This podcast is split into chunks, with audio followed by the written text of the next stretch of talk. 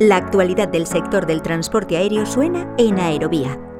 Claro, AENA ahora mismo resulta muy difícil hablar con AENA, ¿no? Porque cuando, atacas eh, asuntos de rentabilidad, eh, eh, te dicen que, ellos son una, una, empresa que se debe a sus accionistas y que por lo tanto no, no pueden negociar estas cosas.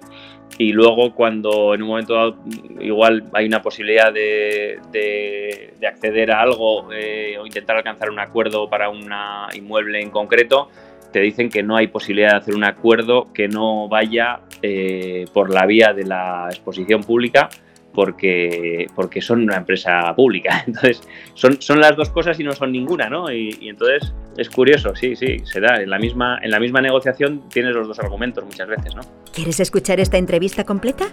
Descarga ya el último capítulo de Aerovía